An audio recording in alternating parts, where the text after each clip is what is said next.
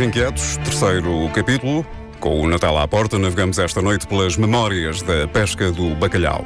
Estamos nas Caxinas, de onde partiram muitos dos pescadores para as águas da Terra Nova. Homens que fizeram parte da Frota Branca, como viriam a ficar conhecidos os barcos que zarpavam de Portugal. Homens, vários deles, que jamais regressariam a casa e que são protagonistas do documentário A um Mar de Distância. São temas, estes e todos os outros que vierem à rede, que farão esta noite a terceira edição dos Serões Inquietos.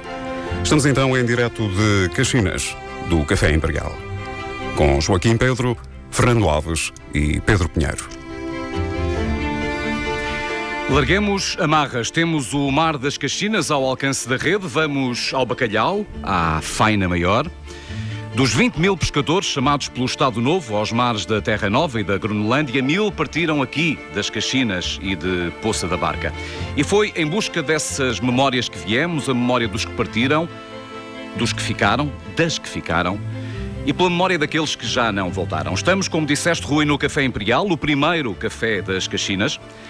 Bem mais antigo do que a Igreja do Senhor dos Navegantes, a igreja em forma de barco que se ergue mesmo aqui em frente e que nos separa do mar, que se adivinha já aqui a dois passos. O Café Imperial está a caminho dos 50 anos, vai completar meio século em março e tem nas paredes, Fernando, uh, imagens, imagens de umas caxinas levadas pelas, pelas marés do tempo, por algumas marés já. Imagens com muita maresia, Pedro. Uh, este café tem uma clientela um, invulgar a esta hora, porque esta hora estaria normalmente fechado. Toma Né Morim, há quanto tempo não fazia horas extraordinárias? Já há muitos anos. já há muitos anos. Nós não tínhamos, já há muitos anos que fechámos o café mais cedo. Naqueles anos iniciais, o meu pai sempre fechou o café mais tarde, entre 11 e meia-noite, porque os pescadores, essa hora, eram as horas que eles saíam para o mar, e era por isso mesmo que eles se que, que o meu pai se mantinha aberto até essas horas. Às vezes até horas muito tardias, uh, para lá da uma da manhã, mas com a porta fechada. Mas com a porta fechada. Uh, eles depois, em, em certas ocasiões, uh, tocavam a porta porque nós, nesses anos, vivíamos no primeiro andar e, e o meu pai tinha sempre um, um cestinho com, umas, com uns, uns cálicezinhos e uma garrafinha de aguardente e descia um, com o fio, que ele já não vinha cá abaixo abrir o café, e descia com o fio e eles tomavam um cálice de, de aguardente antes de irem para, para o mar. Para irem de peito quente, mais do que peito cheio. Sim, mais quentes. Eu não menti, este é mesmo o primeiro café das Caxinas, Tomané, inaugurado em 67.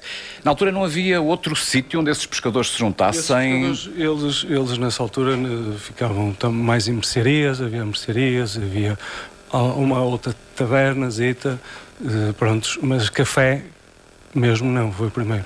Aqui nas traseiras da igreja, que não era assim, não era esta igreja enorme em forma de barco. Lembras-te da igreja antiga, Tomané? Era uma igreja mais pequenina, eu vivia aqui em frente, nós vivíamos aqui uns anos em frente, mal abria a janela era a igreja que via. E recordo-me de andar a, brincar neste, neste adro e, e com, com, com pescadores de, de, de, que na altura eram miúdos, brincávamos todos em conjunto. Eles, pronto, tinham outra, tinham outra, outros hábitos que eu depois também fui adquirindo com eles porque não tinha raízes de pesca. O que é que se brincava? E com o quê? Com redes de pesca, não?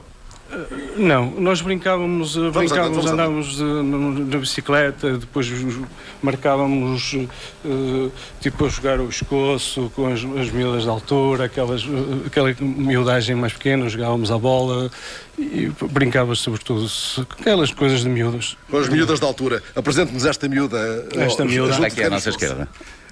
Esta miúda é a minha mãe. a dona Maria das Neves, ele portava-se bem a tua maneira nessas brincadeiras de rua? Ou... Às vezes, às vezes não se portava muito bem porque o, o pai fez-lhes um, um, com um caixote de, de madeira e pôs uns, uns rodíziozinhos e ele tinha um carrinho que era o carrinho dele ideal e ninguém podia tocar no carrinho.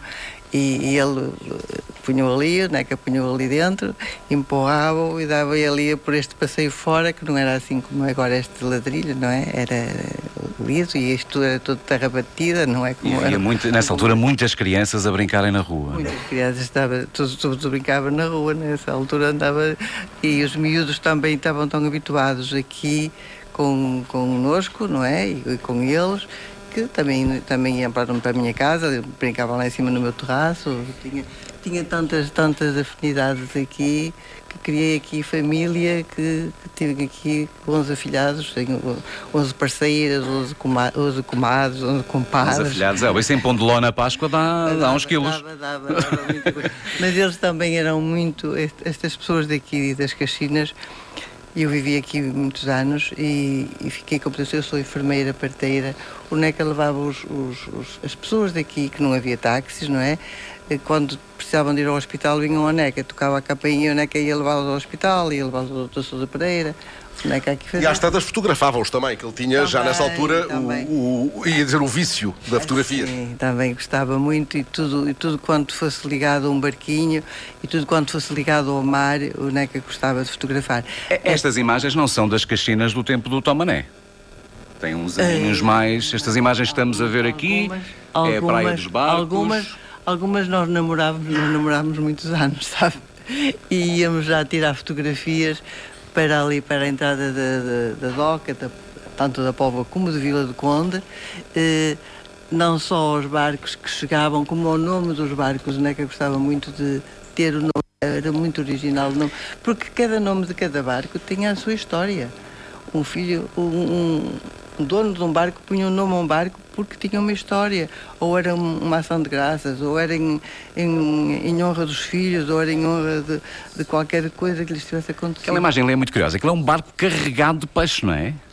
Pois, e, os peixes. e os Tem memória daquela imagem? daquela- não, não tenho memória de eu ter visto aquilo, não, mas de entrar pela minha casa dentro, cabazes de peixe que vinham, que eles apanhavam no albor na faina, traziam aquele peixe todo a saltar, a sardinha ou o carapau.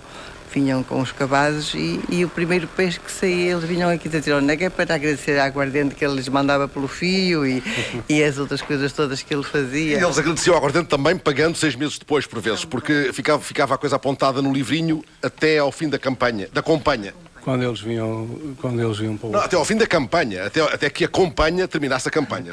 Eles quando vinham do bacalhau, eles eram 5, 6 meses que faziam as anotações. O meu pai fazia as anotações e depois nessa altura é que eles vinham fazer. Portanto, consumiam naquela altura e depois passar 5 ou 6 meses é que vinham fazer o pagamento dessas coisas. Porque E essas pai- coisas o que eram, maneira? Eram tabaco, coisas, eram, era, era, era, era café, era tabaco, era pronto, uma aguardente Também- ou e também para mim, e também para mim, sedas que eu ainda hoje tenho, com brilhantes, que nunca fiz nada daquilo, prendas que, que hoje são ainda relíquias que eu tenho em casa, que lhe traziam. que me traziam. Que me traziam sedas. Desses para- lugares longínquos, não é? A um mar de distância, como ouvirmos dizer muitas vezes esta noite. era em São Jones que eles faziam essas compras e nos traziam. não havia essas coisas bonitas, eh, cetinhas com brilhantes. Eu tenho em casa essas coisas chailas muito bonitos que eles traziam para a mulher dos Cianecos. Eles gostavam, eles gostavam do meu pai, mas o meu pai gostava muito deles. O seu pai hum, registou eh, em fotografia e também em, em filme eh, a história destes 50 anos, no fundo, não é? Eu, eu tenho 51 anos. Vai morrer há dois anos. Sim, meu bem morreu há dois anos. Eu tenho 51 anos e tenho, eh, tenho filmes de quando eu tinha meses, percebe? Porque ele já gostava da, parte da fotografia, já gostava da imagem e era uma coisa inédita. Eu, eu- uma pessoa com 50 e tal anos já, raramente tem uma fotografia ou outra fará ter um filme, percebe? Ele na altura já gostava desses pormenorzinhos e dessas coisas. E nesse sentido foi pioneiro também aqui, então, foi o primeiro a mexer nesses materiais, digamos. Sim, e ele muitas das vezes trazia para aqui e projetava aqui, a, punha a tela e projetava aqui em filmes Super 8. Aqui neste café, Aqui neste café projetava com aqui pescadores a assistir. com pescadores a assistir, eh, trazia, trazia o, o, filmava-os entrar na barra, ou, ou às vezes já chegava aí com eles ao mar e E filmava. os filmes eram revelados em Espanha também. E os filmes eram revelados em Madrid. Iam para Madrid, demoravam um mês e tal a chegar. E quando nós víamos aquela embalagem da Kodak, que vinha num. num, eh, vinha, vinha Máquinas fotográficas muito grandes, máquinas de filmar. Agora Era uma festa em casa porque íamos ter ali mais 5 minutos de filme. Ou 10 Era uma alegria, não é? 5 ou 10 minutos. Ainda era melhor do que estar ali sentado em cima das mesas de bilhar, ó, Tomané. Ah, sim, sim, era muito melhor do que estar. Eu, Você eu, eu tem estava ali, o naquelas meu mesas pai, uma história também eu- O pedagógica. meu pai, o meu pai punha-me, sentava-me na. no- no- eles, portanto, tínhamos muita, muita afluência no jogo, né, de, de bilhar. E eu ainda tinha 5, 6 anos, ainda escrevia mal. E, e eles, o meu pai punha-me lá com um papel a anotar a vez dos bilhares, de quem estava a seguir para o bilhar.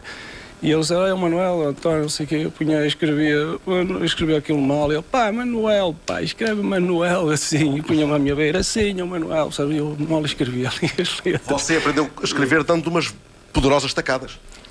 Sim, sim, também. também. Muito obrigado por nos receberem no vosso Café Imperial, uh, café mais antigo das, das Caxinas. Estamos entre os meus, Fernando, entre os meus que que a partir de hoje também são teus. Sim, uh... grande cachineiro. Abel, boa noite. Uh, é outro dos nossos anfitriões, Abel Coentrão, preside a Associação Bindo Peixe. Vamos começar pela história deste local, Abel. Uh... Quiseres, quando é que começar começa, por Vamos começar por aí. Como, quando, é, quando é que esta comunidade se começa a formar? De onde é que esta gente vem? Faz-nos em um minuto uh, uma resenha do que foi, do que é a história deste lugar, deste lugar de Caxinas e Poça da Barca. Num minuto, é assim, este lugar basicamente era um, um areal. Pode ser uma imagem. O, era um areal uh, que separava duas localidades, uh, duas vilas bem conhecidas, uma vila e uma povo, que era a Povo do Varzim e Vila do Conde, que tinham já uma, uma história antiga de ligação ao mar. Povo sempre relacionada com a pesca Vila do Conde, com a pesca assim também, mas também com a construção naval, com mesmo a participação nas descobertas, uh, nesse período áureo da nossa história.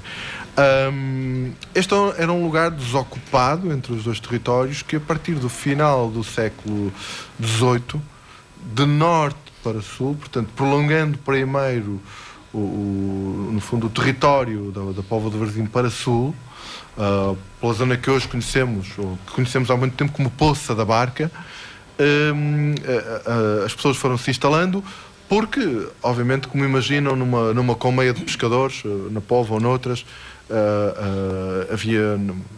A natalidade era, era sempre bastante grande, famílias numerosas, era necessário espaço e as pessoas foram procurando espaço para se instalarem. Eh, à medida que. Eh, e há também um outro movimento mais, eh, mais tardio que tem a ver com a alteração da, da, da própria, das próprias funções do espaço marítimo na Póvoa do Varzim. Uh, penso que é um fenómeno nacional, mas está aqui connosco a, a Isaura, que, que, trabalhou estas coisas do, uh, em termos académicos. Um, com o surgimento da praia enquanto espaço de lazer, a Póvoa de Varzim uh, começa a ter uma discussão política interna, uh, uh, no fundo, no sentido de afastar os pescadores de, das melhores zonas para a prática balnear, empurrando-os cada vez mais, no caso, para sul. E pronto, as pessoas entraram seja, pelo Poço da Barca é que... e mais tarde, já no século XIX, este espaço aqui onde estamos, em frente à igreja, que é a parte daqui para sul até mais perto de Vila do Conde. É a parte nobre. É, é, não, é a parte de ocupação mais tardia ainda. Mas nobre de algum modo, não é? Este cruzamento aqui a seguir. Nobre no sentido de que a igreja, no fundo, confere sempre uma centralidade ao lugar.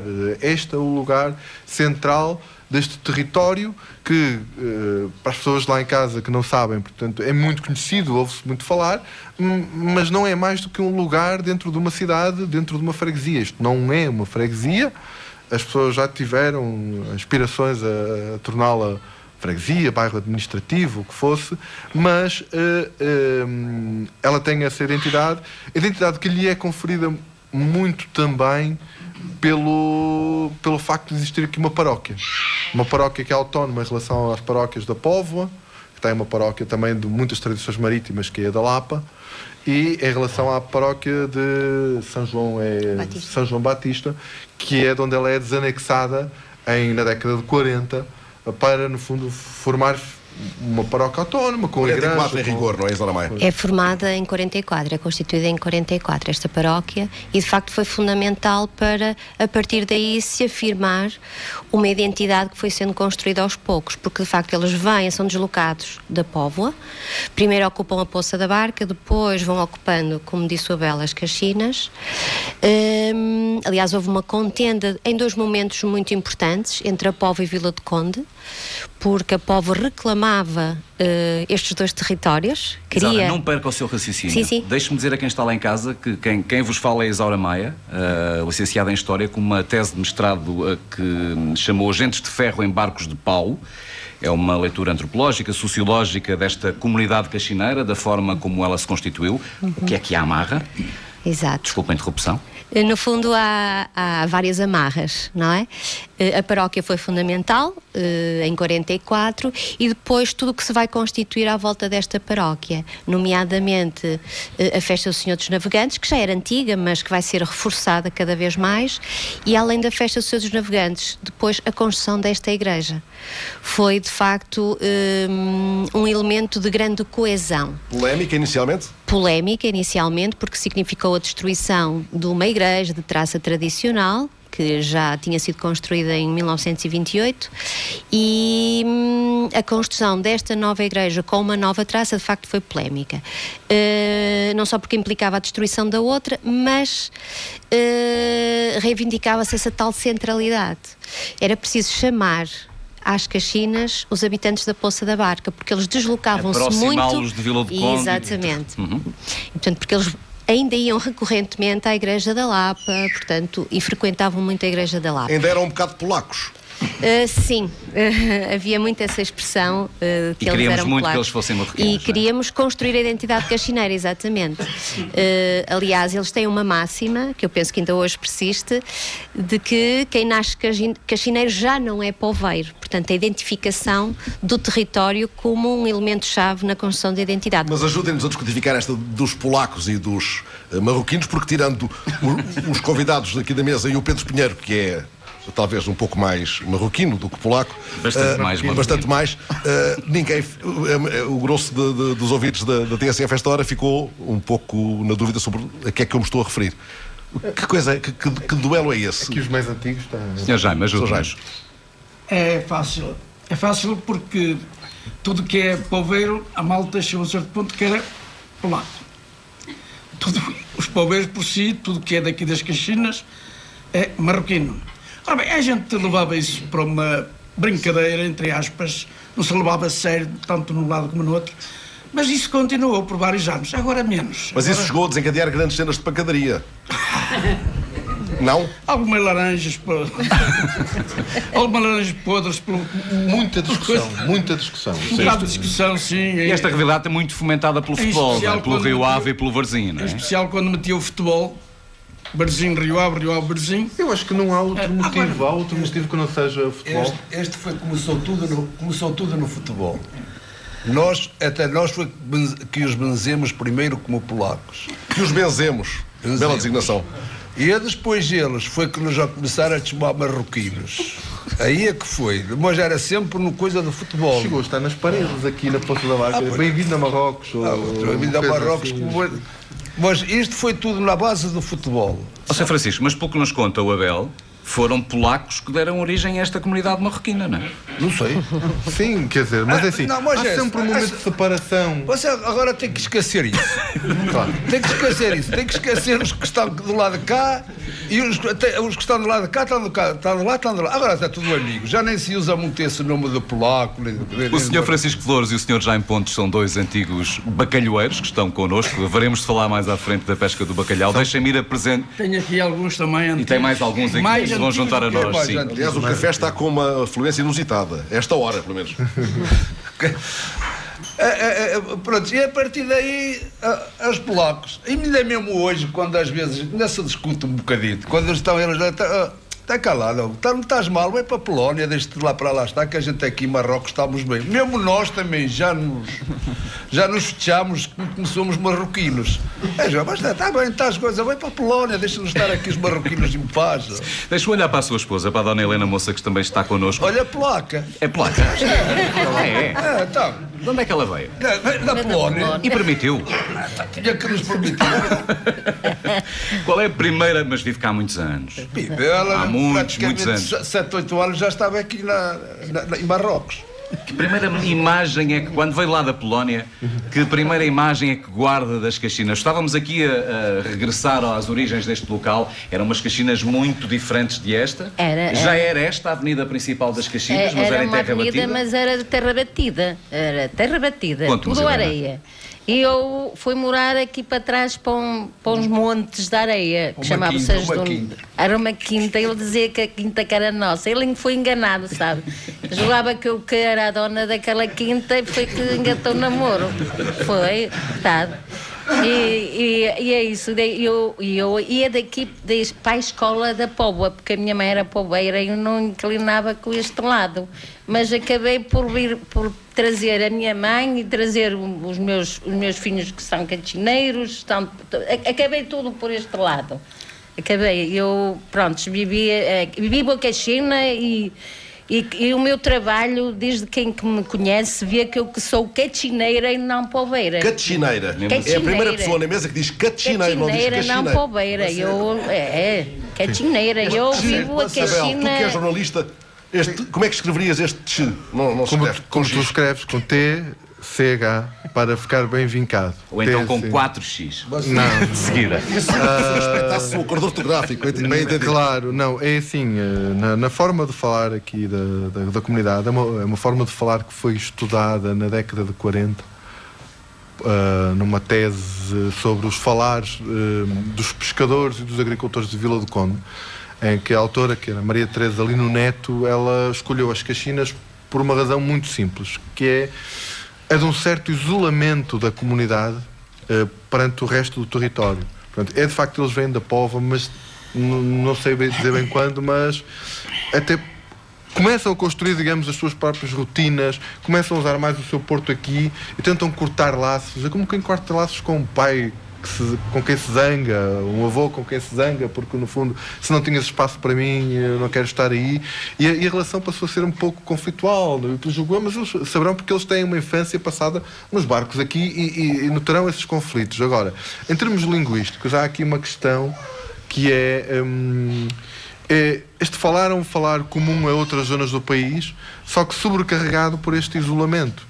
Esta falta de contacto com outras eh, zonas, é? e na altura também a falta de, de presença da escola, que, que era uma coisa que eles onde eles iam com até aos 3 anos, eh, até a terceira classe ou quarta classe no máximo.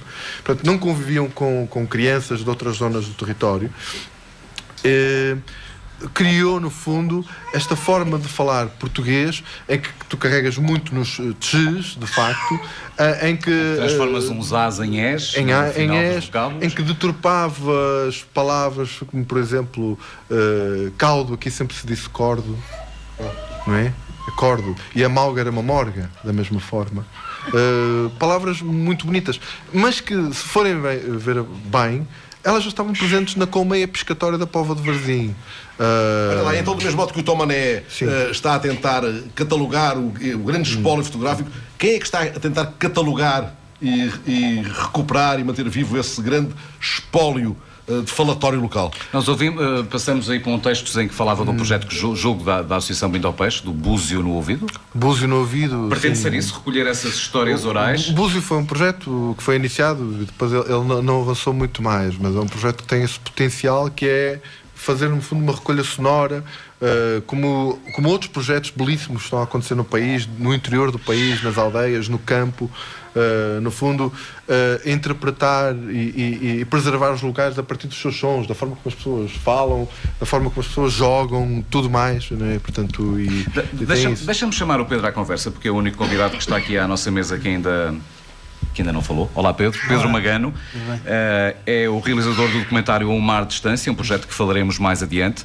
Eh, o Pedro é de Aveiro, não é? Ilha ca- de Ilha. de Ilha, não é catineiro. Cuidado com isso. Eu sei. Nem Aveiro, povo-. Mas é que o sentido da minha pergunta ia, ia, ia mesmo aí parar, que é eh, o Pedro também é filho, neto de pescadores Sim, sim. de Ilhavo, uma outra Sim. grande comunidade pescatória. Este linguajar, estas rivalidades também se encontram lá entre Ilhavo, Aveiro, Gafanha. Gafanha. Sim, sim, sim, sim, sim. Sim, isso é. Julgo que é transversal a quase todas as, as, as comunidades, principalmente comunidades pescatórias. E, hum, e nós também temos um. Quer dizer, não sei, não sei me expressar, mas também temos um dialeto lá em Ilha, também temos um. Um, a seguir aos R's, pomos um I, senhor, e ainda vais a Miguel. Ou seja, pronto, também temos, temos as nossas. Mas não sei se é tão acentuado como, como aqui. Mas. Mas Sim. é acentuado bastante. É acentuado. Eu há pouco introduzi aqui um palavrão e ninguém, ninguém acusou o toque. Eu falei aqui em fabiteiro. Isso que raio de pala- de palavrão é? Fabiteiro foi até uma expressão que, que nós na, na Binda ao Peixe recuperamos, porque é uma coisa que, que foi sendo um bocado esquecida. Porque com o passar do tempo, e talvez por causa desta centralidade, não sei, ah, o, o topónimo Caxinas sobrepôs-se muito ao da Poça da Barca. A malta hoje em dia no país, quando falas de jogadores de futebol, por exemplo, que, que tornaram o lugar também mais conhecido, Sim. mesmo aqueles que são da Poça da Barca são identificados como caxineiros.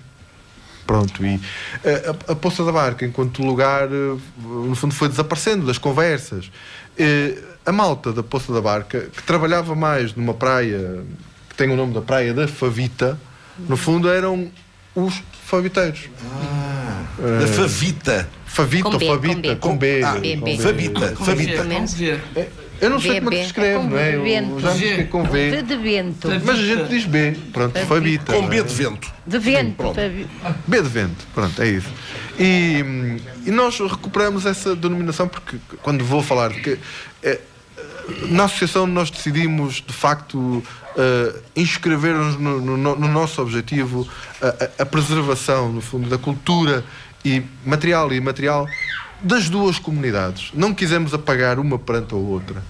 Apesar de sabermos que até nas conversas que, a- que a malta da Poça da Barca liga-se mais ao Varzinho, às festas da Póvoa e não sei quê, eh, no fundo somos a mesma comunidade pescatória, não é? Quer dizer, é, é Eh, eh, essa filiação é muito engraçado porque de facto a Poça da Barca ainda mantém uma filiação mais forte perante a Póvoa, face à Póvoa. Porque, por exemplo, quando se realizam as festas populares. eh, São João em Vila de Conde, O São São Pedro João na em Vila de Conde e São Pedro na Póvoa, mas eh, de facto os eh, fabiteiros, os habitantes da Poça da Barca, eh, festejam muito o São Pedro. E pronto, as casas ficam engalanadas com as cores do bairro da, da Lapa hum, e ao mesmo tempo, na altura, não sei se agora é assim, já vão eh, 13 anos, mas na altura havia um, um número muito forte de habitantes da Poça da Barca que eram eh, do Sport Varzinho, do Varzinho Sport eh, Clube. Peço desculpa. Enquanto que das Caxinas são, sobretudo, do Rio Ave. Apoiantes do Rio Ave. Portanto, esta ligação à Póvoa da Poça da Barca, essa filiação ainda se Faz mantém. sentido separar Caxinas e Poça da Barca porque são duas comunidades realmente sentido, diferentes. faz sentido falar das duas, porque há aqui esta história. Há esta história que, que, no fundo, que, que implica esta conflituosidade no futebol, que teve Sim. coisas assim uh, vassaladoras. Já que o futebol não é? veio à cara, Desde Abel. funerais Os e coisas coentrões organizadas. jogam Sim. mais teclado e as, os marafonas jogam mais de Kyoto, eventualmente. Jogam nos dois clubes. Dois São dois clubes- apelidos muito fortes aqui. Muito, Os dois muito clubes têm aproveitado ao longo do tempo uns mais que outros. Eles, sendo daqui, vão parar a um lado ou ao outro, depende. Tenho primos que, que passaram pelo Varzinho, outro que passou pelo Rio Ave, eh, quer dizer, eh, jogar futebol.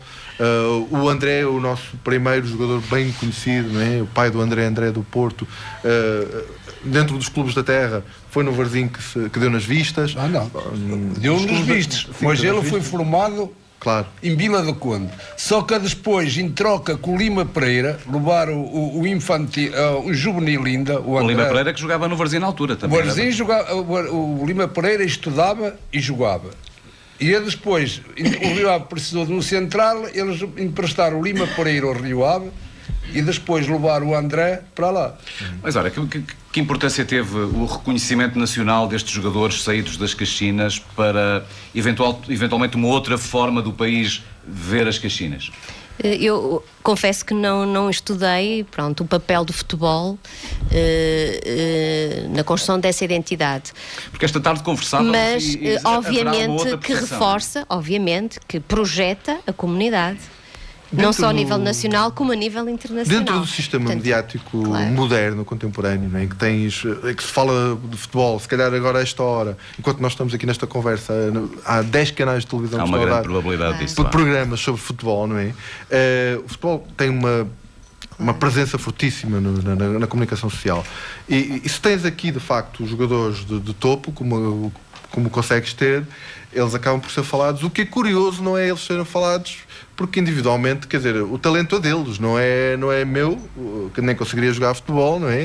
Uh, nem aqui do, do, dos nossos amigos à volta, é um talento individual.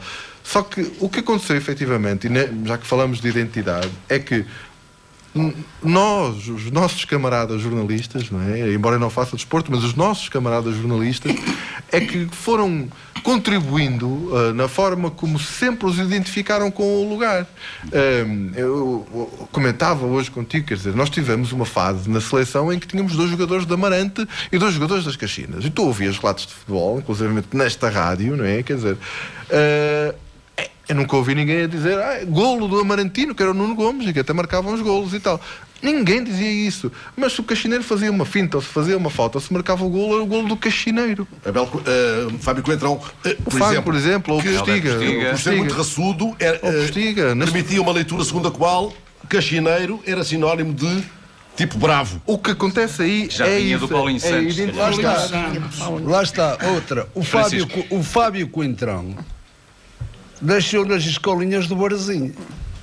E porquê? Porque o Rio Ave não tinha nem infantis, não tinha, não tinha, não tinha nada, só tinha juvenis e júniores. E o Fábio Coentrão, quando apanhou a idade de vir para os juvenis, veio logo para o Rio Ave. Mas bem das escolinhas do Barzinho. Porque o Rio Ave não tinha isso. Agora sim, agora o Rio Ave está cheio de, de, de equipes, de, de benjamins, de, sei lá o que é que está para ali. E antigamente o Rio Ave não tinha isso. Ora, em todos os nomes que estamos aqui a trazer à, à, tona, à tona da conversa, são nomes de gente com orgulho na pertença a um lugar. Essa é que é a marca distintiva, Isauro. É. Exatamente. Portanto, gente que trabalha no mar, eh, portanto, tem uma identidade de ofício, no fundo, que é muito marcante, eh, quer os homens, quer as mulheres, portanto, elas trabalham na praia, sempre deram apoio aos homens, eh, quer quando eles chegavam, quer depois quando eles partiam, elas nunca deixavam de trabalhar, elas faziam a obrigação ao barco, elas faziam a companhia e fazem, não é? E, portanto, é de facto uma identidade de ofício muito marcante que implica um trabalho muito duro, implica uma resistência uh, muito forte e isso está muito presente. E, e eles sentem orgulho de, de serem assim. Serem assim. E isso, tudo isso permite-nos permite dizer que esta é hoje ainda a maior comunidade pescatória do país, mesmo não tendo uma catraia no areal? Hum, vamos cá ver, eu em termos estatísticos não tenho dados que permitam assim responder a essa pergunta. É uma das maiores, seguramente. É possível que seja a maior, uh, eu diria de outra forma, é a mais dinâmica. Porque se tu olhares para as comunidades pescatórias, e são muitas as que existem pela costa fora do país, a maior parte deles, e temos aqui malta que, que trabalha hoje na pesca cá, na pesca artesanal, a maior parte deles está muito ligado aos seus próprios portos.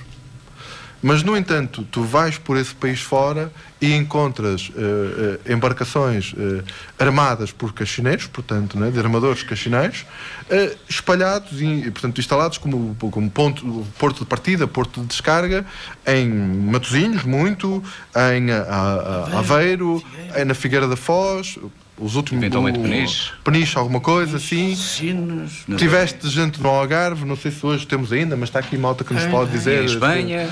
Sim, depois nos Açores, nos Açores. Na Córcega. Isso é muito diferente na do Córcega, tempo, temos, é, uma, temos um... Olha, na Córcega está o meu filho lá, há, 20, há quase há 30 anos. Sempre como pescador. Sempre como é, pescador. É o único pescador o único de Propiano, não é? Na cidade de pescador de Propiano. Pesca... É uh, português. Sim. Está ali o, o Jerónimo ao longe. Mas perguntava-lhe, Jaime, no seu tempo era muito diferente. Os pescadores viviam aqui, saíam daqui para o mar, não, não estavam espalhados por esse mundo. Eu atrevia-me a dizer que no meu tempo, o meu tempo foi de ontem. Atrevia-me a dizer noutros tempos, outros tempos antes. Os avós, os pais, eu nem, não, não quero chegar aos bisavós, mas já vem desses tempos. No tempo do patrão Caramelho, não? Muito bem, no ah. tempo do patrão Caramelho. Iam para o bacalhau, vinham do bacalhau, trabalhavam aqui nos barquitos de pesca, pesca local. E muitos, mais muitos, iam para as treineiras, para Matosinhos, Sardinha, 1920, 1930, 1940, 50, 60, por aí fora. Nas treineiras de Matosinhos, por exemplo, a maior porção de mestres que existia nos anos 60, 50, 60, por aí fora, eram daqui das Caxinas. Os mestres das treineiras. Tripulações eram muitas aqui das Caxinas. Não é de agora que os caxineiros vão por esses mares os fora, por esses portos são- fora do país. São por si, sou eu que o digo, porque eu também vivi isso, os meus camaradas que aqui estão presentes viveram isso com certeza. So, éramos e somos aventureiros por natureza. Deixa-me voltar às mulheres para chamarmos a Helena à conversa. Ahm, como era o papel das mulheres? Era um bocadinho mais do que dizia a Isaura há pouco, não é? Era, um- não é? era. era cuidar dos homens, cuidar Eu- dos filhos, cuidar da casa, estar e- muitos meses sem eles E por aqui perto. os, os barcos atracar à praia e, e nós ter que ir pelo mar dentro, ajudar a, a botar os barcos para cima, às duas, três horas da madrugada, molhadas, porque o mar era vivo. Os barcos não eram puxados a jipe como nós vimos Ah, hoje, à- não, hoje à era tarde. puxados, mas era a pulso. E, e, e todos molhados, e, e descarregar peças, e botar peças a secar, ao ombro e nos braços. Era uma seca. Carregar sar- sardinha daqui até a Caxina, dois cabazes. Até à Póvoa. Ou- Até à Póvoa, da, Caxina até à Póvoa, com dois cabazes. na altura no havia também- Assim, ficar tudo Na altura apanhava-se sargaço, coisa que já não se apanha Também hoje em se dia. apanhava sargaço, era de tudo, era percebes, era sargaço, tudo o que viesse à E mão, pilado. tudo o que viesse E do pilado, e e desse pilado. dinheiro, E cá pilado. estava. Pilado. Pilado já não é tanto do meu tempo. Não? Não. Então, mas já não há pilado. Pilado, pilado. Já. Eu quando venho. Sabe que eu que vim da Póvoa, e quando vim da Póvoa já vim já com. Eu morei num certo lugar, Um anos. aqui mesmo na, Pois, na Praia ainda. das Caxinas, na Rua da Praia. Quando o pilado vinha, quando os, os piladeiros, os barcos, as catraias traziam o pilado, o pilado vinha para fazer montes por aí fora até chegar aqui até ao fontenário. Antigamente tinha um fontenário. E montes de um lado, montes do outro, de pilado. Como a minha casa era mesmo em frente a esses tais montes? Os pilados, a porta estava normalmente sempre aberta, a porta da frente, da rua. Os pilados vinham pela minha porta dentro. Ou seja, diga lá, explique lá quem nos está a ouvir o que é que é o pilado. Não, não, não vá Pois. pensar que estamos aqui a despir alguém, não. não Pilado. nada disso. Não é pelado, é é, um pilado. é um caranguejito pequeno que é- era considerado na altura o marisco do pobre. Mas era um petisco. Era um bom petisco. Petisco. O meu pai dizia assim: apanha os fêmeos que entram pela porta dentro e prepara já para o tacho. Que é um bom marisco, mas é do pobre. Os fêmeos que eram as fêmeas. Fêmeo, garotas. exatamente. As piladas. Pilado Piladas. fêmeo era uma maravilha. Tinha o seu coral, tinha lá dentro. Era uma maravilha. O macho não. Macho, por favor, ninguém comia o macho, que senão dava desinteria. E não é um problema de espécie, se calhar. É. Mas o pilado fêmeo era uma maravilha. E então nós aqui nas Caxinas, eh, durante 30 anos ou mais, apanhou-se, pescou-se muito pilado. Olha, era uma sobrevivência na altura. Os homens vinham do bacalhau, sardinha não havia. Na, Mas é, é que uma espécie de navalheira pequenina. Não, é mais pequena. E tem a casca mole, não é? Não. Um tremoço que andava.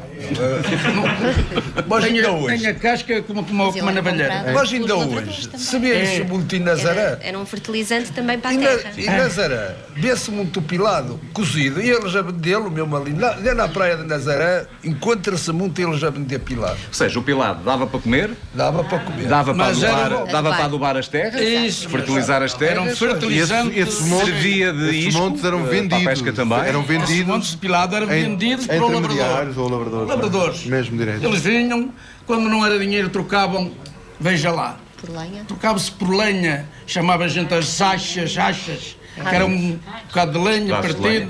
e a gente vivia muito disso, que antigamente não, não havia ainda máquina, nem havia o fogãozinho pequeno. Depois Sr. é Jaime, já que estamos a falar desse antigamente, é verdade que muitas destas casas antigas aqui das Caxinas eram feitas também com, bar, com madeira que sobrava dos barcos? Ou de barcos que enfim, tivessem tido algum problema e que já não fossem ao mar? Sou capaz de dizer que foi antes do meu nascimento, com certeza. No tempo do patrão Caramelho. Era antes do meu nascimento, as primeiras casas aqui, di- diz. Diz-se isso, E eu ouço e também leio.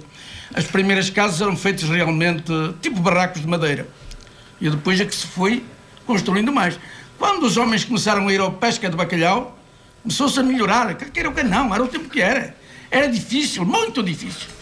Mas quando eles vinham de bacalhau, a malta, os, os, os de então, os homens de então, os pescadores, era uma alegria. Traziam dinheiro fresco.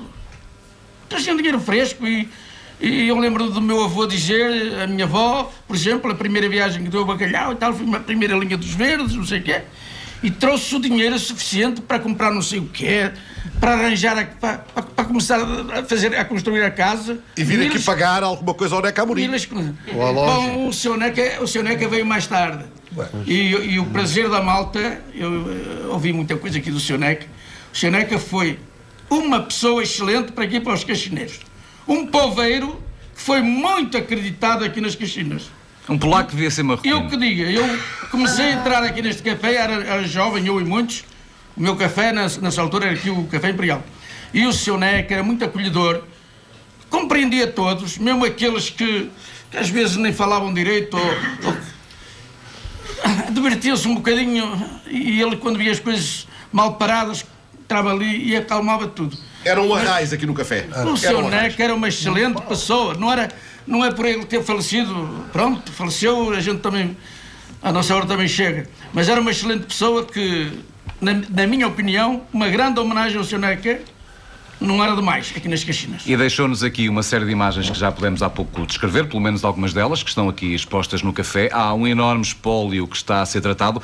Isto parece quase um, um esboço do museu, do museu que não existe aqui nas Caxinas. Ah, ainda se fala muito sobre isso, sobre a inexistência de um museu aqui. ah, Ele já existiu. Eu sei. Pequeno museu. Um pequeno museu, um espólio que foi guardado numa grande garagem, que era suposto ter dado origem a um museu. Esse museu nunca, nunca nasceu. Ainda tem esperança de o ver. Não, nós Estavam de o, Nós estávamos de o ter cá. E eu sou, eu, eu, por mim falo. Não queria, não queria ser mais do que ninguém, mas eu por mim falo. Não queria morrer sem ver um museu ao pescador que diz respeito aqui ao pescador das Caxinas, Passo da Barca, igual. Não queria morrer sem ver o museu.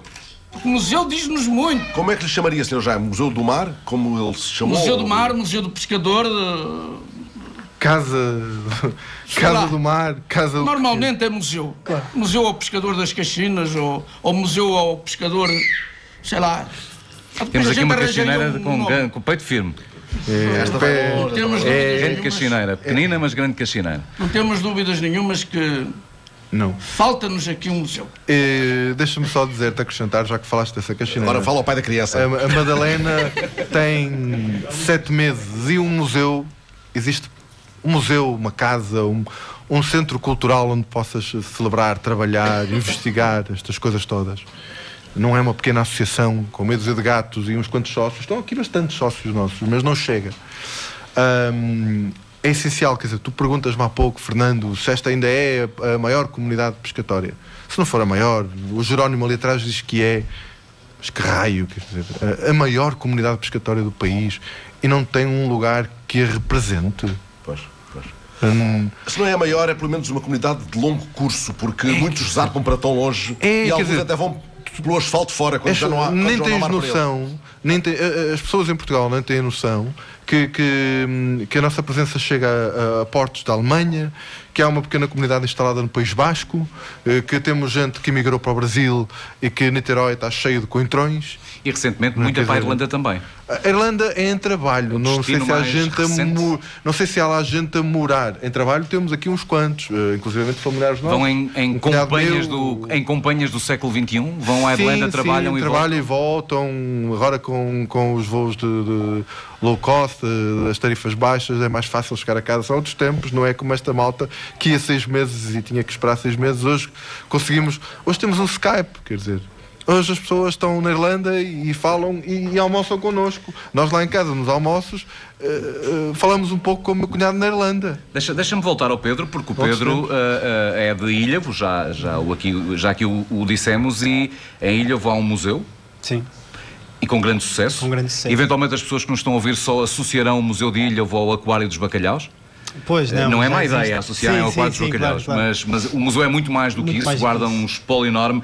Sim. Podemos fazer aqui um desvio só até Ilhavo para ir ao encontro do Pedro para nos falar um bocadinho do que é ter um museu?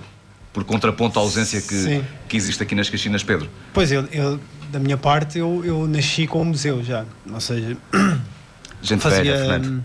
Gente muito velha, antiga. Malta do tempo do patrão Caramalho, ninguém, nunca, ninguém me explica quem foi o tal patrão Caramalho. Mas Já vai explicar. Cujo nome não está nesta garrafa cheia de nomes daqui. Mas força, Pedro. Sim, claro.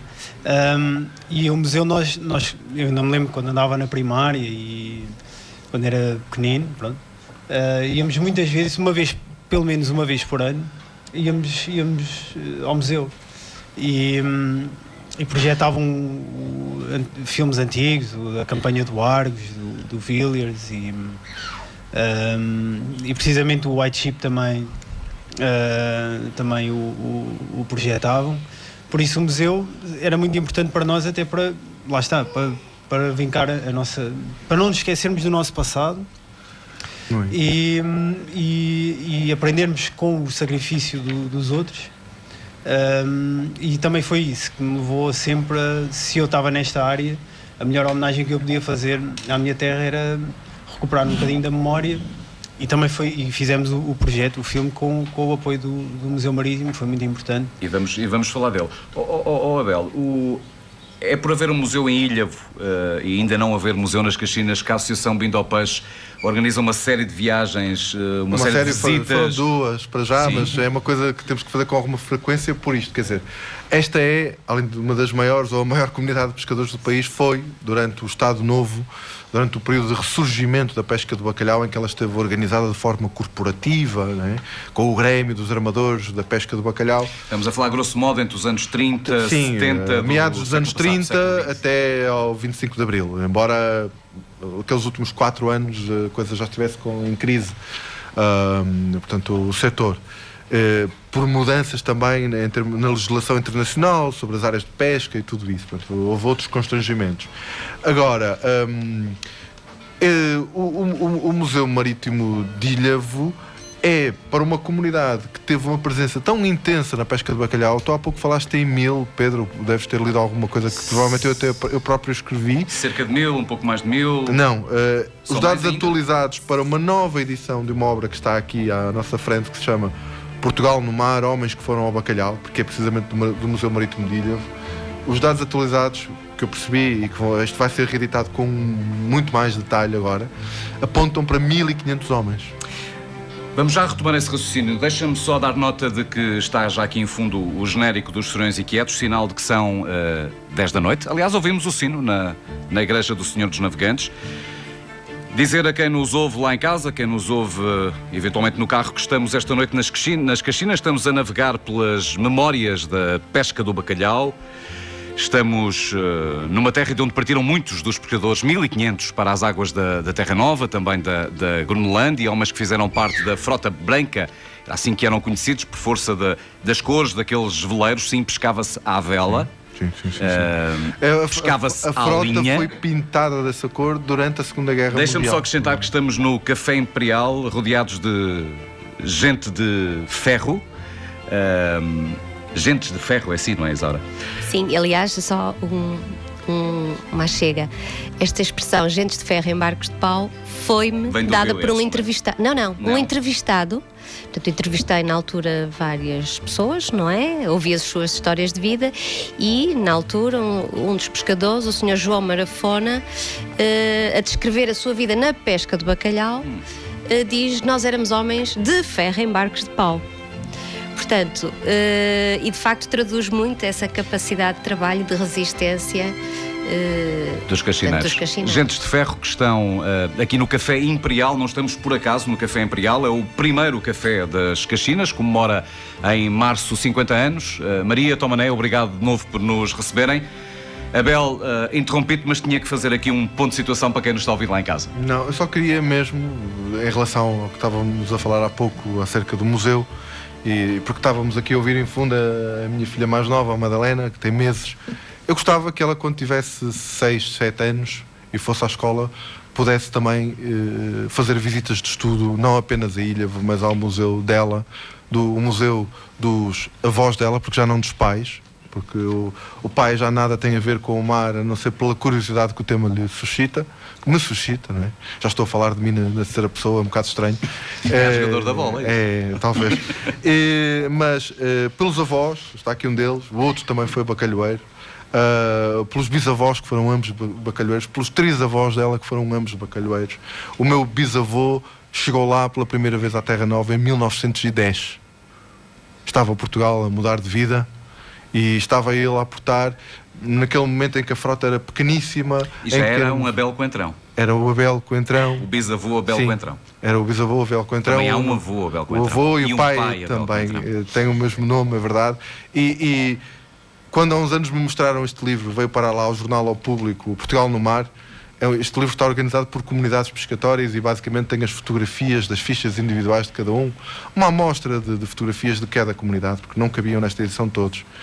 Eu fui logo abrir eh, as páginas de, de Vila do Conde e na primeira página, isto é, está por ordem alfabética, e, e- e- e- na, na- na primeira página surgia-me a fotografia do meu bisavô. A única fotografia que eu tenho do meu bisavô é esta, da ficha do Grêmio dos Bacalhoeiros.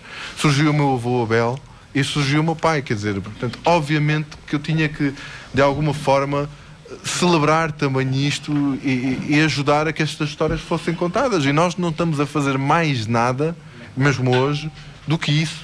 Então, simplesmente. Ora, e é alguma coisa que tens em comum, para lá de muitas outras, com o Pedro, eh, com o Pedro Magano, é que tu e ele são filhos e netos de bacalhoeiros. E por isso é que acabamos por nos, eh, por nos juntar, no, no fundo, não é? Quer dizer, eu não sei se é o momento de falarmos, se quiserem um falar pouco do, do- do... do- filme, porque aí podemos depois também ter aqui o contributo de, Sim, deixa-me só, deixa só dar algum enquadramento. O documentário realizado pelo Pedro Magano, eh, que se chama Um Mar de Distância, tem co-argumentos do Pedro e teu. Eh, no fundo, eh, conta a história de um caso particular, mas a ideia é dar conta de uma realidade que é os muitos pescadores de bacalhau que ficaram sepultados eh, no Canadá, principalmente na ilha de São John, embora também haja casos, desse na, de- casos desses na, na.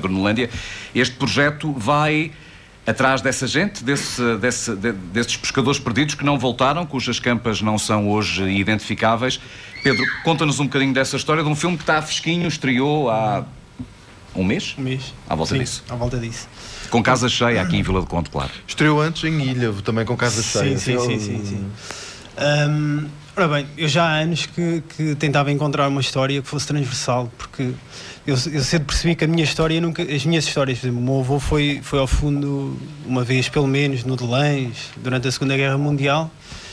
Mas as minhas histórias nunca seriam tão boas como as histórias do Abel, porque as histórias do Abel são as dele e as minhas são as minhas, e, e isso, pronto. E então, hum, durante algum tempo, eu procurei uh, uma história que fosse transversal. E hum, falando com, com, o Nuno, com o Nuno Miguel, que é um amigo meu do, de Ilha, e ele trabalha no museu, museu, é? uh, que é antropólogo, ele disse-me que hum, o luto do mar seria sempre um assunto que hum, antropologicamente deveria ser, uh, deveríamos voltar a falar disso, uh, até até por causa disso, ou seja, por aqueles que ficaram esquecidos lá, lá longe, né? E então ele deu ele falou, voltámos a, fa- a falar e voltámos a rever o, o White Sheep, que é um documentário canadiano, onde eh, onde aparecem, um, portanto, ah, filmam o funeral do Dionísio Esteves, um, um- portanto, um pescador de Vila Praia de Âncora, que foi sepultado em 66. E, portanto, 50 anos depois, isto portanto, é um projeto de 3 anos, nós começámos em 2013, e o primeiro passo foi, depois de encontrar o, o tema e de o enquadrar, ah, vamos à procura da família para perceber se eles lá foram, como é que, como é que, tudo, como é que tudo se passou. E então, hum, claro que a pertinência desse, desse, desse, desse tema e passar, quer dizer, pronto, já- o filme é- foi de 66, hum, havia, havia portanto essa pertinência de voltarmos a falar desse assunto e perguntarmos à família como é que é não ter, não ter fechado esse, esse capítulo da vida deles. Ou seja, o irmão, encontrei o irmão, o, Fernando, o senhor Fernando Esteves, hum, com quem passámos uns dias, e depois encontrei o melhor amigo do Dionísio, quer dizer, um, um amigo do Dionísio Esteves, que é o Celestino Ribeiro, Que estava, que estava no, sim, que estava no barco com ele e que o sepultou. O navio que é o Santa Maria Santa Manuela, Maria famoso Foi recuperado aqui há uns anos, sim. sim. Sim, sim, Sim. Mas numa fase inicial do documentário, todos os. Portanto, o capitão Ramalheira estava vivo, o barco estava vivo, hum, a memória do Dionísio estava viva na, na família do, do Dionísio. hum, e começámos a andar à volta desse. hum, eh, portanto, a fazer tipo uma viagem do tempo. Mas depois, uh, tudo aquilo que eu via nesses, nesses, primeiros anos de documentários sobre o bacalhau era tudo muito histórico. E havia uma certeza que eu, eu queria humanizar, ou seja, procurar humanizar a pesca do bacalhau. E hum, procurar humanizar um retrato da pesca do bacalhau. Até porque eu venho de uma comunidade de, de capitães e os capitães achavam que aquilo era um modo de vida e que ah, eles iam pescar, eles traziam dinheirinho e era um modo de vida. Um, mas eu, portanto, eu tinha capitães da minha família, mas também tinha pescadores. E, e, quer dizer, não era um modo de vida. Quer dizer, era um modo de vida, mas, mas era um modo de vida muito. Às vezes, sei lá, poderia haver pequenas. Um, quer dizer, um, um, condições melhores, às vezes com pequenos esforços. Uh, não se lavarem só com uma malguinha de água todos os dias.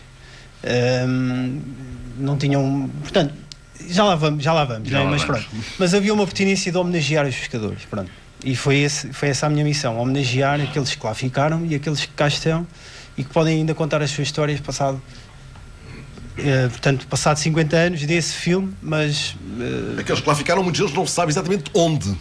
Onde uh, eu trago aqui alguma informação. Nem quantos? Quantos? Não, não sabemos ainda, pelo simples facto de os arquivos existentes não terem sido analisados sob esse prisma, portanto, à procura dessa informação. Não sei se vamos obter toda, não sei, pode falhar alguma coisa. mas a verdade Nem é que. consegue-se especular se são dezenas? São é, olha, no filme é dada uma estatística que, que num determinado ano, penso que é mesmo 66 ou 62, um, um comandante dos Julianos, que era um navio hospital, portanto, falando sobre o movimento assistencialista daquele ano, né, o trabalho deles. Uh, numa entrevista ao Jornal do Pescador, que era um órgão oficial do regime, portanto, que, dava muita importância às questões da pesca do bacalhau, porque era como tu há pouco disseste, um de vocês disse, a faina maior. Tinha uma importância tremenda para o regime. O bacalhau foi alvo de uma organização ao nível das campanhas do trigo no Alentejo. Sim. Porque o bacalhau. Era um trigo, desígnio, não é? Um desígnio nacional, sobre o qual Salazar tinha escrito mar, é? muito antes até de chegar ao poder. E, portanto, eram uh, uh, elementos essenciais para, a para o abastecimento da pátria e para garantir uma paz social através do, da política de abastecimentos. Porque o bacalhau, como vocês sabem, era salgado seco e podia chegar ao interior do país, coisa que o peixe fresco nunca chegaria, não é? E, e o que acontece então, não é? É que hum, não se sabe exatamente, porque isto era tudo muito natural. Ainda hoje, um bocado assim, infelizmente, isso dói-me a mim, como filho de pescadores, como amigo de, de pescadores, que eh, se entende a morte no mar como natural, quando na construção civil, cada vez que há um acidente, ah meu Deus, porque é que ainda morre gente na construção civil? E há uma civil? reportagem em direto nos, nos canais todos. Dizer, eh, eu não consigo, por muito que me digam que há essa componente de risco, eu não consigo naturalizar a morte no mar. Acho que sim, que há azares, acontecem. Estão aqui pescadores, acho que devemos passar para eles rapidamente. Vamos, mas o antes o desvio a tua mulher e a tua, claro. a tua filha já anda ali ao colo, atrás de um substituto para trás e para a frente. Não sabe-se de um caxinense de um fabiteiro. Eu chamei a Helena porque a Helena foi fotógrafa de cena do, do, do documentário, Um Mar de Distância. Uh, os ouvintes da TSF podem ver algumas dessas imagens no, no site que tens, na sim, internet, sim. mas queres descrever-nos por eh, palavras, porque estamos na rádio, um, o que é que viste? Que cemitérios encontraste? Eu, quando vi as tuas imagens, a primeira coisa que me assaltou, aliás, confidenciava uh, com o Fernando, quando começamos a, a, pensar este programa, que me fez lembrar aqueles cemitérios abandonados da, da Guerra Colonial ou Guerra da Libertação, como a queiram uh, entender. Uh, Exato. É um exagero esta comparação? Uh, a comparação não, não, não, não poderia eu dizer se é um exagero, uh, mas, mas de facto é impressionante chegarmos a um sítio e, e, começarmos a ter a noção de que as pessoas que lá ficaram uh, ficam votadas ao abandono, não é? E, e, e nós, uh, nas Caxinas, temos uma.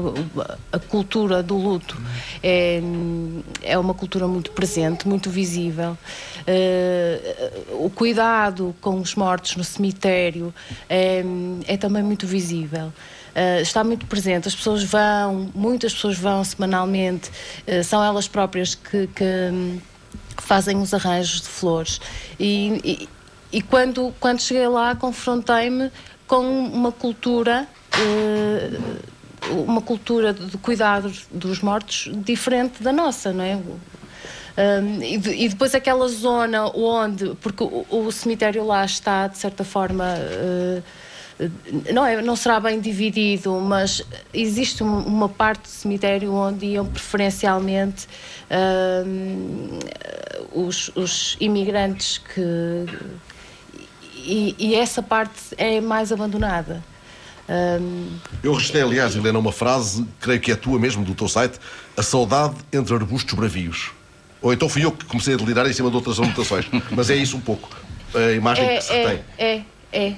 É. Uh, e, sobretudo, o que eu procurei registrar nas imagens uh, foi. Uh, essa é, é memória esquecida. Uhum. Mas esse tema, há pouco falaste da cultura do luto, uhum. tal como ela é vivida sim, aqui sim. nas Caxinas. Esse tema é um tema que te ocupa muito, para lá desta aventura em que entraste com estes dois sim, companheiros. Sim, sim, sim. Porque a tua primeira exposição, enfim, não tão antiga como isso, é de, de há três anos, trata exatamente dessa saudade levada é, ao peito, que sim. é outro nome bem mais belo que podemos dar à ideia de luto. Sim, é? sim. Como é que uh, ocorreu essa exposição? Porque a exposição não, não foi provavelmente num, nem num museu, nem numa sala de exposições, foi uma coisa assim um pouco ao, ao Deus dará do vento, aí na rua. Era, era, aliás, era seriamente comprometida pelo vento. Uh, foi uma dificuldade. Uh, o facto de, de, escolhermos a rua. Pronto, uh, em primeiro, primeiro lugar, gostava de explicar que essa exposição consistia num conjunto de, de, de 18 retratos de senhoras de, de cá das Caxinas que usam ao peito uma medalha procura representar a forma como nós conseguimos ver, uma das formas uh, através da qual nós conseguimos ver essa questão do luto ainda muito presente. Existe noutras comunidades, eu sei que sim, uh, contudo, acho que aqui é, eh, é visível, é muito mais visível o número de pessoas que, que que usa o, o preto durante muitos anos e a fotografia ao peito e daí uh, o título ser a saudade levada ao peito é o, o, tem a ver com, com o facto das pessoas usarem essa fotografia nos medalhões nos medalhões e de andarem com ela na rua expondo aquela relação, aquela memória e daí que é um salto muito grande o que se passa no cemitério lá longe não é? em que a, a campa não tem um memorial. O, o, os restos mortais estão ali, mas nem sabemos muito bem precisar de onde, nem de quem são. Nem, e, e, de repente aqui eh, vemos, uh, e se calhar a relação com, até com alguma dessas pessoas, não sei, não é? Mas eventualmente alguém que ainda possa transportar uma dessas pessoas uh, uh, ao peito, não é? Antes que a conversa descampe para algum outro assunto, uh, queria só repetir o nome dela, a mãe da, da Madalena. Sim. Quem chegou a meio à conversa deve procurar este nome numa dessas coisas de eletrónicas, né? Uh, porque vale a pena ver as, as fotografias da Helena Flores. Helena Flores, ponto fotografia. É. Ponto quê? Fotografia. Não, é tu. Pensei que ias, que ias passar a bola à Isaura pela importância do luto, uh, que o luto tem na, na, nesta, nesta comunidade. Um luto tem que fazer-se, há quase que uma interrupção da vida, se, não sei se é um exagero o que eu estou a dizer, uh, quando esse luto não é cumprido. Uh, Independentemente desse tema fazer parte da, da tese sim, Gentes de facto, de ferro, uh, aliás, nós vemos recorrentemente uh, pronto, muitas mulheres que se vestem de luto e que o mantêm muitos anos. E hum, isto tem a ver com essa relação, de facto, o mar é um lugar que dá muito, mas também tira muito e a comunidade vive de uma forma muito intensa uh, as pessoas que vão perdendo. E, e isso está presente no dia a dia e na vida desta, desta comunidade. E depois a, a, relação com Deus, a relação com o Senhor dos Navegantes também tem um papel crucial.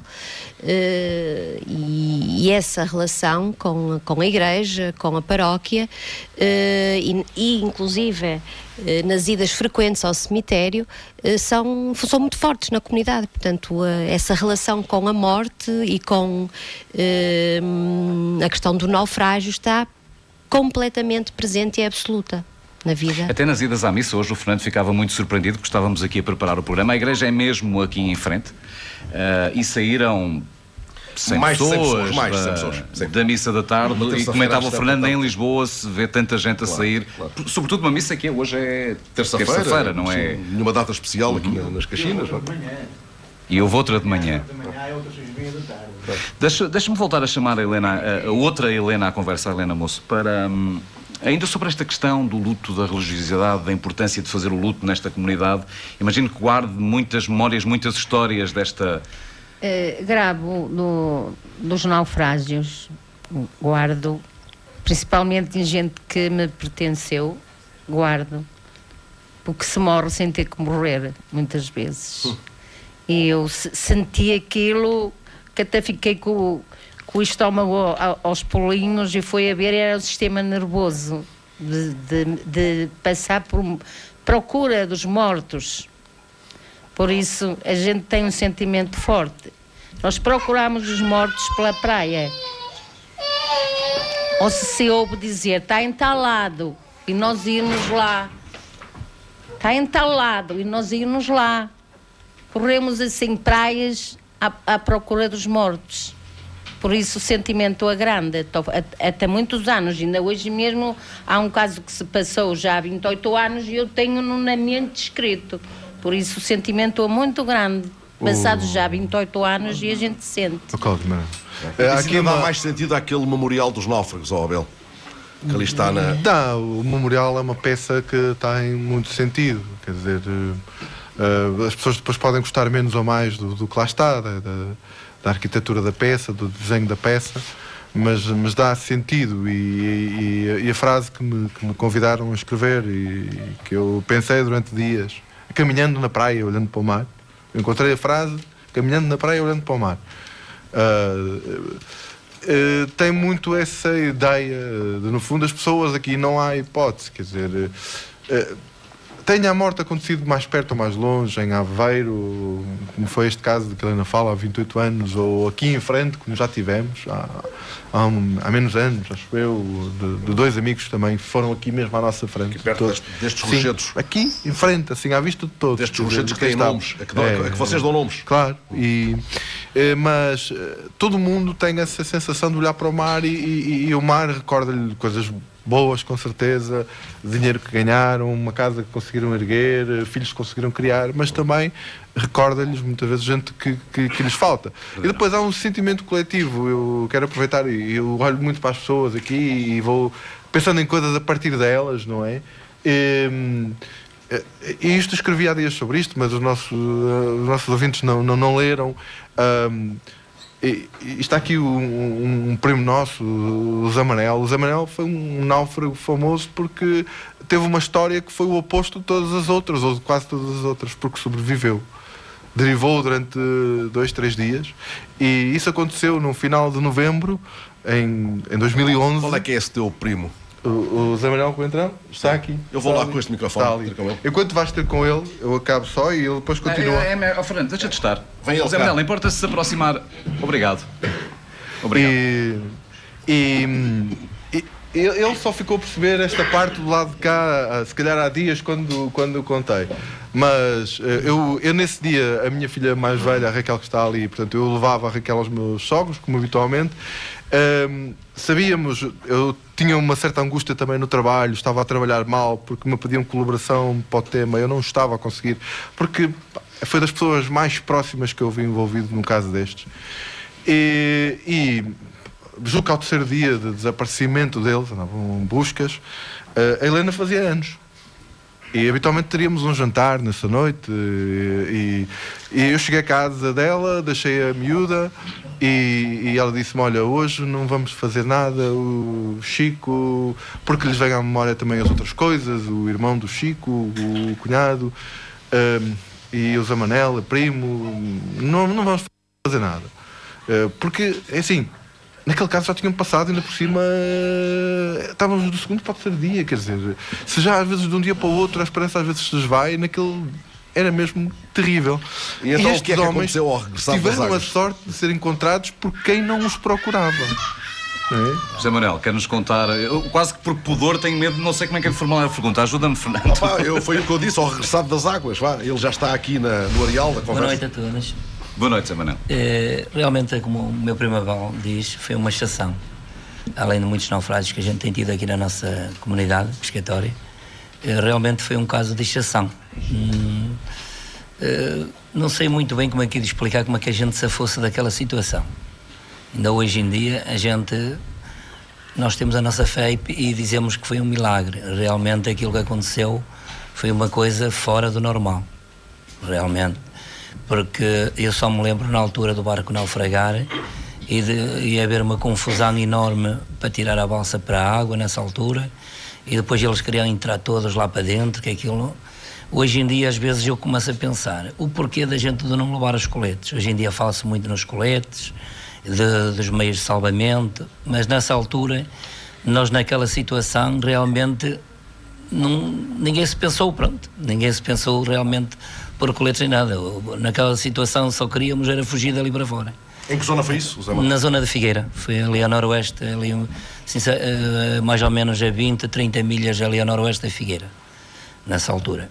E foram três dias no mar? Foram 57, 57 horas no, no mar eh, ali. E o Abel dizia que foi descoberto por quem não o procurava. Quem é que Não, o na- descobriu? nessa altura, nessa altura andava tudo à nossa procura e realmente eh, eram fragatas, eram helicópteros, era aviões, era tudo à nossa procura e nós nada. Nós nessa altura tivemos um desvio muito grande da, da balsa. O problema é que quando o barco afundou, eh, o mar não estava assim tão bravo. O mar estava razoavelmente até. Mas depois, ao segundo dia, que foi que começou a, a vir o mau tempo. E depois, no segundo para o terceiro dia, é que tivemos realmente rajadas de vento na ordem quase dos 100 km por hora. Por isso é que se fala em milagre, nessa altura. Porque eu não sei como é que aquela balsa aguentou realmente. Ela Eram aguentou. quantos, Manuel? Éramos seis a bordo, seis tripulantes a bordo nessa altura.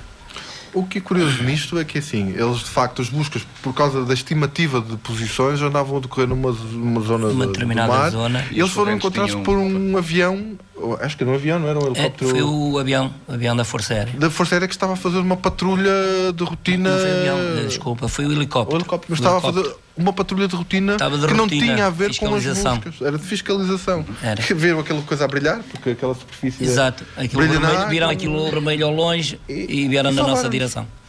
Falou em milagres, Manuel. Eh, às tantas. eh, depois disso, você já foi a quantas procissões de, dos Navegantes? Há muitas. A muitas. Que não é por acaso que depois nós não. Se não me engano, esse naufrágio acontece muito próximo da procissão, não? Eh, Não, não, é não, não, não, foi em dezembro, foi dezembro. Fiz agora Mas houve 5 aqui anos. uma enorme cerimónia litúrgica, julgo eu. Sim, houve, Aqui houve. na igreja. Houve Sim. depois, depois do, do aparecimento nosso. Porque isto é uma Depois- festa. Houve Está ali Estamos a, falar de um, estamos a falar de um caso relativamente recente, dois anos, três Não, anos, cinco, ajudem-me. cinco, 5, cinco, anos agora no dia caso. 30 de, de novembro. Não, eu, eu- quando eu falava deste caso, que tem esta parte, mas, eh, e falava da festa da, da, da- da- da- da minha sogra, hum, era só para, para explicar, no fundo, as solidariedades que se criam aqui eh, entre famílias, conhecidos, amigos, não é? E que levam a pessoa, no fundo, a, a- a- admitir não celebrar o seu próprio aniversário por este caso. O que acontece, eu não acabei, mas isto entronca depois, é? é que nós estávamos a 2 de dezembro e uma hora depois eu já estava no Porto eh, e a minha sogra liga-me. Primeiro, a dar-me em primeira mão a notícia, porque isto corre muito depressa aqui. As más e as boas correm muito depressa. E da, da casa dos sogros dele à, à casa da minha sogra são 100 metros. Eh, a dar-me a notícia em primeira mão que eles tinham sido encontrados e a remarcar o jantar de aniversário, que foi um jantar especial porque durou aquela, o tempo normal e, e comemos o bolo e não sei o quê, mas eu depois fiz questão de fazer uma coisa que até nunca, tinha, nunca participei numa coisa dessas, porque também não acontecem muitas, infelizmente.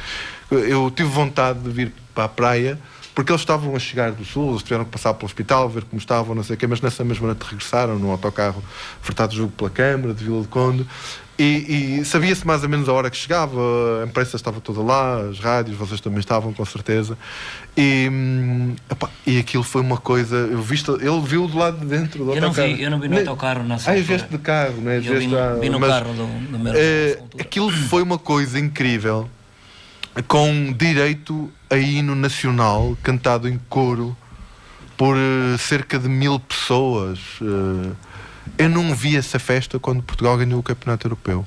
Eu imagino que a procissão dos Senhor dos Navegantes desse Sim. ano foi, se foi depois dessa data, Sim. terá sido ainda mais intensa. Uh, o quarto do senhor terá sido mais valioso, porventura? É- Ou há uma, não há indicação? Não, eu acho que ele, não sei se ele participou no ano seguinte, para ele, para os amigos, para os familiares, foi mais intenso. As pessoas que o veem, nós que estamos lá de fora e assistimos, quando o vemos passar, lembramos-nos, lembramos sempre, porque uh, a malta que tem alguém envolvido no naufrágio aparecem com braçadeiras negras, eventualmente, nos anos em que morre alguém, e, e- e, portanto, não é, no fundo, uh, percebe- nós, comunidade que estamos a assistir, percebemos isso. E, e- com certeza que nos lembramos todos do que tinha acontecido. Agora, a, a procissão em si é, é um ritual, é, a, a Isaura já falou um pouco dela. Pode mudar de data conforme não, não. os Ao acontecimentos ligados à comunidade pescatória? É 6 de agosto, mas é sempre no primeiro domingo O que eh, havia-. Do O que tempo, havia- da, do tempo da pesca do bacalhau é que a festa Sim, se sim. remetia Exato. para depois do regresso dos homens, portanto, Claro. para novembro, alguns final de novembro. Claro, claro, claro. O que é o que- Abel, nós estamos. me- Isto, isto voa, voa Sim. mesmo. Nós temos sensivelmente mais 20 minutos de programa Claro. e ainda queremos ir à pesca do bacalhau, que Queremos, foi o principal motivo queremos que ir à pesca do bacalhau, até porque temos aqui gente especial connosco. E já vamos gente- ter muito pouco tempo gente para ouvir. que viveu algumas histórias, uh, gente que, por exemplo, teve a honra de, de trabalhar com o médico e escritor uh, Bernardo Santareno. E podíamos chamar o Manuel Coentrão Maravalhas, que está aqui mesmo à nossa frente. Agradeço-lhe se juntar aqui à nossa mesa. Porque o Manuel Coentrão Maravalhas estava ah, nesse no navio, lugre, no- ah, no navio em que viajou o Bernardo Santareno. ah, Santareno. Viajou enquanto médico, era o médico do navio. António Martinho do Rosário. António Martinho do Rosário era o nome do médico, Bernardo Santareno o nome do escritor, dramaturgo, enfim. Ele escreve um livro de crónicas, ah, Nos Mares do Fim do Mundo. Um nome belíssimo, um nome mais são belo. as que crónicas, sim, tens Olha, uma delas aberta. Tenho, conta. uh, A fala aqui do nosso amigo. Maravalhas. O Maravalhas, um loiro de 18 anos, vibrante, rolfanho e aguerrido como um galo jovem, foi quem deu o sinal. O sinal de alguma coisa que o Maravalhas nos revelará. Lembra-se que sinal foi esse? Não, eu me lembro que me lembro quando andava a pesca com no Senhor do Mar, esse senhor médico, que ele era uma joia, não, há palavras para lhe dizer. Quando o meu voto caía na água e ali à popa, maravilhas, atraca aqui mais para a beira do navio. Para que esse doutor? Está aqui uma prenda para ti, mas vai ser todos os dias uma cigarro de Mavore e quatro cubos de, de marmelada. Todos os dias aquele senhor vinha-me com aquela. Tinha consciência que ia ali um também um escritor sim, a sim, ela disse. Ela, ela, a, namorada dele também era. Era médica e es- escritora. Ela era um. Não há palavras para. Ele vivia com nós, não tinha vergonha de, fora do curativo, ou perguntar se não estávamos bons ou se estávamos com doença. Ele vinha para a proa, para, para o rancho, falar como nós, como um pescador. Sentava-se à borda de um, num foquinho ou, ou à borda do, do, Era um homem na altura da vossa idade? Era ainda um era médico novo, jovem? Era para aí ter os seus 28, um pouco mais.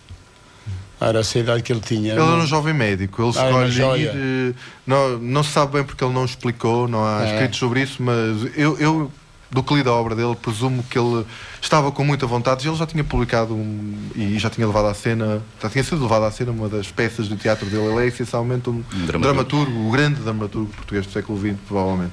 E ele deveria ter lido as coisas que se tinham escrito sobre a pesca do bacalhau, desde os grandes, eh, os grandes trabalhadores do mar, ou heróis do mar, agora neste novo nome, do Jorge Simões, do 41, ou, eh, ou a campanha do Argos, do Alan Villiers, e teria vontade de escrever alguma coisa, E dá o uma lucro, é? peça, Isso dá dá o lugre, a peça de teatro, que é toda ela adaptada das histórias que estão aqui. Mudei os nomes das personagens. Está muito precisada de uma coisa de rua também aqui nas Caxinas, como Claro, aconteceu com os pescadores do bem, Bordão. bem, bem dava, bem dava. E o que acontece é que, ao contrário das outras pessoas que escreveram sobre a pesca do bacalhau, eh, e, e o que o Manel diz corrobora isto, o, o Bernardo Santareno, o António Martinho do Rosário, aproxima-se imenso dos pescadores, porque ele quer saber a da vida dos pescadores, ele não quer saber de nada, Nada, não. eh, sem ofensa, para quem nos está a ouvir lá, lá em casa, dos oficiais. Eles pouco passa este livro pelos oficiais. Ele quer saber é dos homens, do- dos homens simples. Dos verdes? Dos homens como o Manel. E maduros, que, eh, os que não mais Mas o senhor era verde nessa altura? Nessa altura era verde. O que é que isso quer dizer? Qual é essa distinção? Verde é a primeira vez que a gente vai para a pesca e o que nos leva ao bacalhau foi o, o avô dele, que era meu tio. Avô de Jaime, a- avô, do Abel. E então nós eh, íamos com eles, eles tratavam de, para nos levar a fugir à, tropa, vamos falar assim. E então a gente ia fazer a pesca durante os seis meses. Se a gente tivesse o outro ano para seguir, se não apanhasse aquela quantia X quintais de bacalhau, eram dispen- dispensados. Faltasse uma viagem só para acabar o tempo, eram-nos para ir para a tropa. Eram obrigados a ir para a tropa. Mas tinha-se que agarrar aquele ritmo pescar, eh, ter a sorte de pescar para não ser dispensado ou para a tropa, a tropa não nos buscar. Mas, olhando a capitães, o, o, o meu capitão é o João Costa. Se homem essa senhora deve estar no céu. Era um capitão, eles sabem quem andou a pesca do bacalhau, que era o melhor capitão da pesca do bacalhau, era ele. Fugia com o navio fora dos outros navios, quando estava um bocadinho de vento, uma brisinha mais ou menos, ele fugia para não arraiar. Para não arraiar. E então eu dava-nos descanso preciso e até que o vento acalmasse para tarde, mais para tarde, para nós arraiar para fora. E estávamos às vezes no convés, esse santo homem era assim, indo para o beliche, aquecer os pés. Quando eu tiver mais ou menos a coisa estar bom para vos chamar para vós, vocês vêm para arraiar-nos para fora. Mas andei com outro capitão da sua terra. Havia muitos capitães de ilha. avô. Esse capitão que eu vou falar, eh, não me importa, até pode ser da família, que eu não. não sei Ele está cá sozinho, Sr. Manuel, não se preocupe. O Sr. Maravilha está a apontar para o Pedro Magano. Somos 50 caxineiros contra um. Contra um... Machado. Conhecia? Não. Esse senhor eh, era um capitão, tinha tudo de bom com ele, mas tinha uma coisa de falha. O que era? Todas as noites, no fim da escala, ou antes de nós arraiar para fora, rezava a oração da manhã, rezava no terço todos os dias, mas era mau. Era, era mesmo, era. Acredito mesmo. Ele obrigava-me que eu tinha a minha vela desenhada, foi desenhada aqui na outra igreja. A minha vela eh, desenhada os senhores navegantes. Havia velas que levavam uma gaja toda descatada, ou uma coisa qualquer, para enfeitar. Mas o que era isso da vela, Sr. Manuel? Diga? O que era isso da vela? Era o- A vela, o pa, ah, é, a vela, Cada pescador tinha o seu? sim, O sim. bote tinha vela. Ai, vela. os, os Doris, sim. Ah, eu tinha uma vela. E então ele, eh, quando eu chegava para lá, primeiro voto, a minha vela tinha que ir para o chão, para o combeijo. E ele de lá de cima da ponta via, Isso nos põe no chão, pá! Capitão, para onde é que eu, que eu ponho a pôr a vela? Se não está votos nenhum lá dentro, para fazer o- os sete votos, vai ficar um chesmano que a gente botava para cima do, do, do bote. E ele não gostava que eu de, botasse a bola no chão por ter Cristo vá lá desenhado ali. Nisso ele era bom, mas para dizer coisas e maltratar-nos a gente, não adivinhar. Eu, se pudesse, uma ele, coisa- ele era meu amigo nisto. Andou atrás de mim três anos para fazer um curso de cristandade. E eu neguei três anos. Ó, Sr. capitão, eu não vou. Opa, tu tens que fazer o curso de cristandade porque aqui vocês pegam uns com os outros, tem que ter-nos calma, rezar-nos e conviver tudo de bom e falar-nos de igreja. Eu é preciso também que o senhor compreendesse que havia de ser igreja todos os dias. Mas não era. Uma ocasião não, não apanhámos peixe nenhum, não, não botou os minóculos para fora. Tinha-nos feijão, chamava nós feijão do- dobrada, prontos. Ele veio com a pesca, não, não tinha pesca nos botes, mandou o cozinheiro tirar a carne, outro dia botou em sacos plásticos para o frigorífico. Quando começou a dar essa carne, já dava cheiro. Já dava cheiro. E a gente não comeu, fomos para, para, para escala logo. E vocês já comeram? Nós comemos. E o cozinheiro, como era da terra dele, disse: eles não comeram, não quiseram comer, comer está direito. Até o que é que tinha a comer? Ele vem à proa, pega num garfo, põe um bocado de carne. Epá, está bom, está bom, eram os bifes que iam lá para ré. Os bons bifes, os bons. Se dizia antigamente, tempo santo, dos antigos cozinheiros que faziam comer bem feito, hoje eram lavasqueiros. Mas nós é que comíamos a lavagem. E eles é. Quantas vezes o moço da Copa ia com as travessas para a popa, para eles, nos escorregos, malvado, a bicho escorregar e cair no chão, e nos logo como um cão lá direitinho. Mas o cara bom. Era bem, mas isto é puro. Eles Mesmo do chão. Mesmo do chão era bom. até não. Porra, aquilo era um, era um pastel de nata. Mas, olhando que, do que estamos a falar da vida da pesca, este capitão chegou-me a dizer: a minha 65 pescadores, 64. Um não se contava que era padrinho lá, afilhado do lado do patrão. E então. Do patrão que é do terreno? ele Não. dizia: epá, Ah, estás a dizer do patrão caramelho, quer dizer. vossos filhos comem erva, pá. Eu ganhei a coragem, eu, eu- eu tenho um escaro na cédula por ele. Foi lá à ponte e disse assim, capitão, e então diz você que, que eu vá fazer um curso de cristandade. Para quê? Para quê que você está a dizer isso? Os meus filhos em casa comem erva, mas os seus filhos comem pão do meu suor. E lá foi a repreensão para a célula. Não, não foi disso. Ué, se for a contar já não, não, nunca mais acabo. Esta piscina do, ba- do bacalhau tem muito que se lhe diga. Ora, vejam lá, eu tenho os caras na cédula só porque ele mandou pôr um barril que andava ao rolo em cima do combate.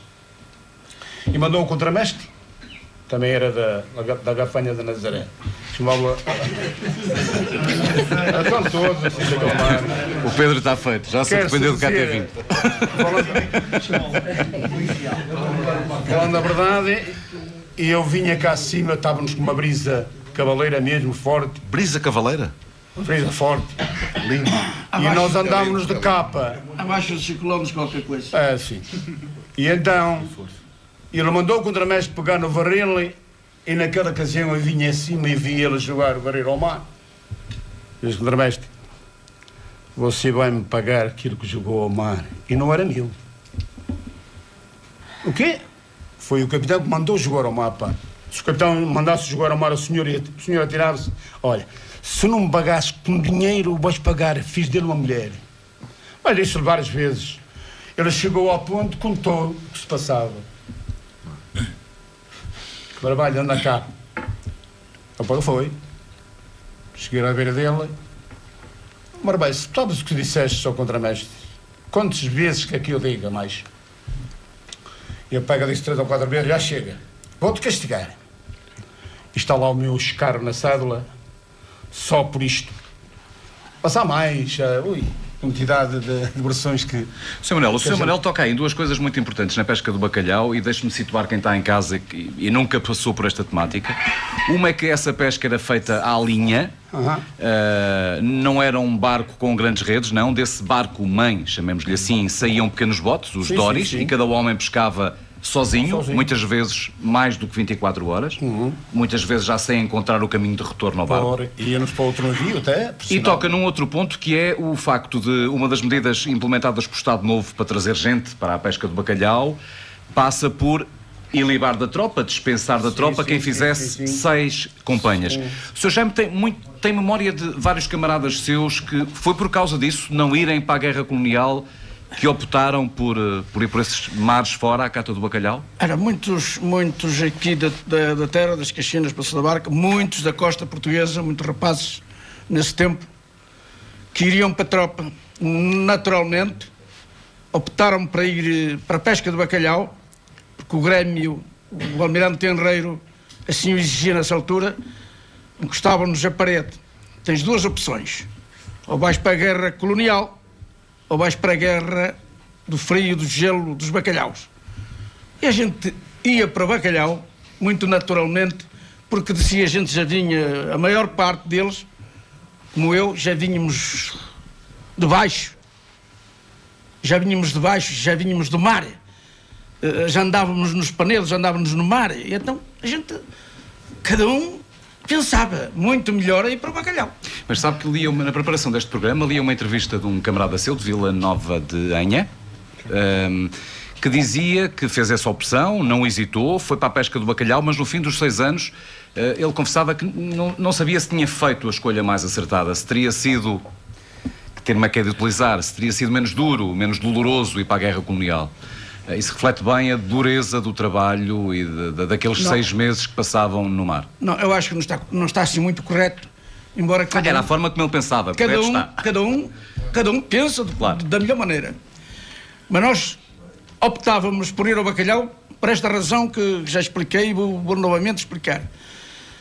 Enquanto na pesca de bacalhau eh, tínhamos menos, de certeza, porém, tínhamos menos hipótese de ficarmos sem um- uma perna, sem um braço, como muitos ficaram estropiados na guerra, e eh, depois trazíamos, conforme a pesca, trazíamos sempre algum dinheiro para casa. Ganhava-se dinheiro. Portanto, entre ir para a guerra colonial e ir para a pesca de bacalhau, não digam nada. O Manel ali falou, e falou bem, o nosso principal obstáculo, e era, era isso mesmo, era encontrarmos oficiais, capitães, imediatos, mas mais os capitães, fossem um bocadinho olhar pelo, pelo homem, pelo homem e não pelo, pelo cachorro como muitos tratavam. E, e nesse interim que eu falo, havia muitos, muitos poucos que olhavam pelo homem. O capitão Costinha era uma excelente pessoa, gabado por toda a gente, a gente sabe.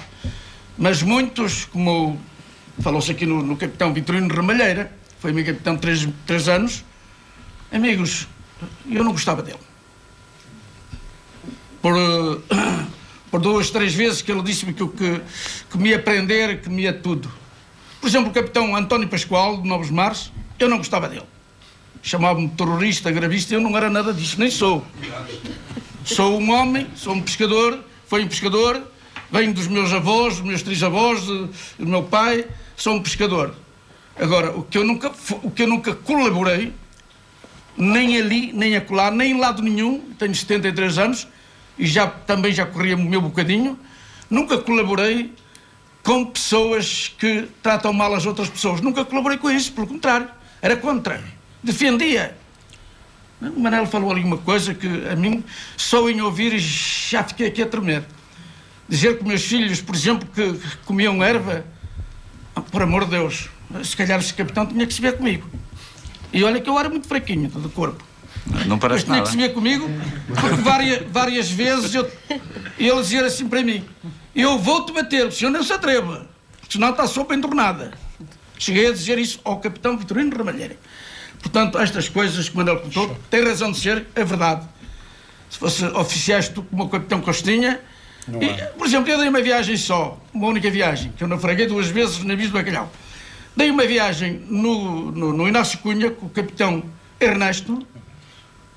Amigo, eu com aquele homem andava toda a vida ao bacalhau. Ele era uma excelente pessoa, compreendida, compreendia. A gente arriava nos dores, a gente vinha nos dores, pescávamos, tra- trabalhávamos a bordo do bacalhau que a gente trazia, os escaladores, os salgadores, que eu fui salgador eh, durante os sete anos que lá andei. E, é, e tinha um bacalhau da pana? O bacalhau da pana era o bacalhau salgado, exatamente. Bem, ah, isso, meu amigo, era o forte. O bacalhau da pana era, o- era o forte, todos os dias. Ou seja, de- deixe-me aproveitar, temos aqui o Isaac Braga e estamos mesmo no fim do programa, porque ele também eh, pesca bacalhau, é bacalhoeiro. Eu sei, eu sei. Deve haver uma enorme diferença, Isaac. Diferença muito, muito grande. Dê-nos lá do. Primeiro, não deve haver capitães que tratam os pescadores da Não. forma como, como, Eh, como tratavam alguns nos, nos anos 50, 60, por Não aí. tem nada a ver. Eu já ando com, com, com estes dois capitães há mais de uns 14 anos. Mas anda fora do país, Sim, agora sim. se calhar É. não é? Já que explicava. Bandeira alemã, capitão islandês que afirma a islandesa.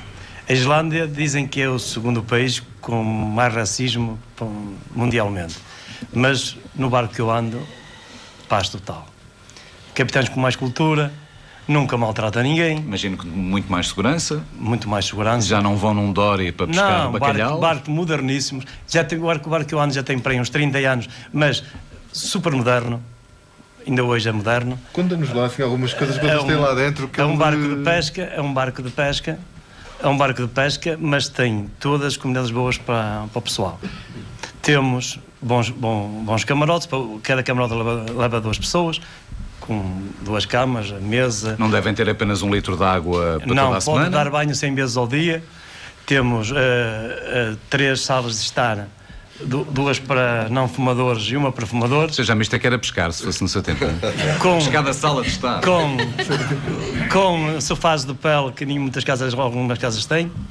Temos uma, uma cozinha, comida, a comida podemos ir buscar quantas vezes nós quisermos, que é, que é, que é uma coisa muito boa. Eh, além disso, o trabalho é seis horas a trabalhar. A trabalhar se houver peixe, se não houver peixe até nem se trabalha.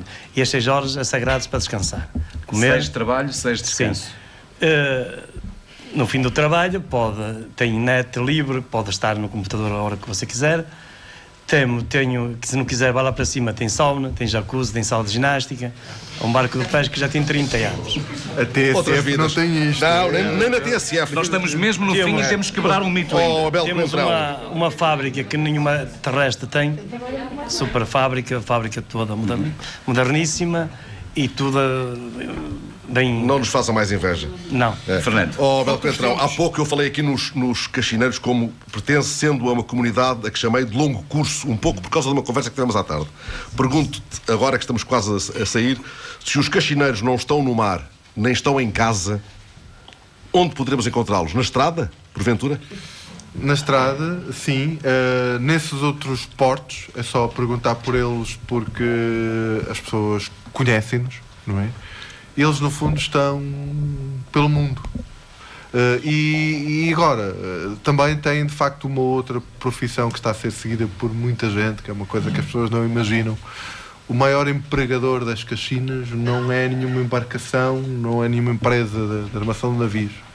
É uma empresa de caminhonagem que emprega umas centenas de rapazes, e algumas raparigas até, uma empresa espanhola, e outras também na área da caminhonagem de longo curso. Ou seja, vão pelo asfalto a um mar de distância. A um mar de distância como iam os pescadores. Meus amigos, nós, nós trouxemos um, um companheiro lá da casa, que é o António Catarino. Se calhar ouvem-no ah, todos os dias a dar sugestões de bem comer no TSF à mesa, que é uma das rubricas que temos. Nós pedimos-lhe para ele vir cá, porque esta noite íamos e falamos sobre bacalhau e nós precisávamos desfazer um mito, António, se há mesmo, há mesmo mil maneiras de comer bacalhau, de se fazer bacalhau. Os chefes dizem que sim, e ao longo desta tradição, uma tradição que já vem, enfim, muitos séculos atrás, eh, o bacalhau foi um peixe que, de certa forma, mudou o mundo. Eh, E os portugueses, não só pelas essas técnicas da salga, mas também depois tínhamos um, enfim, um bem extraordinário que era o sal.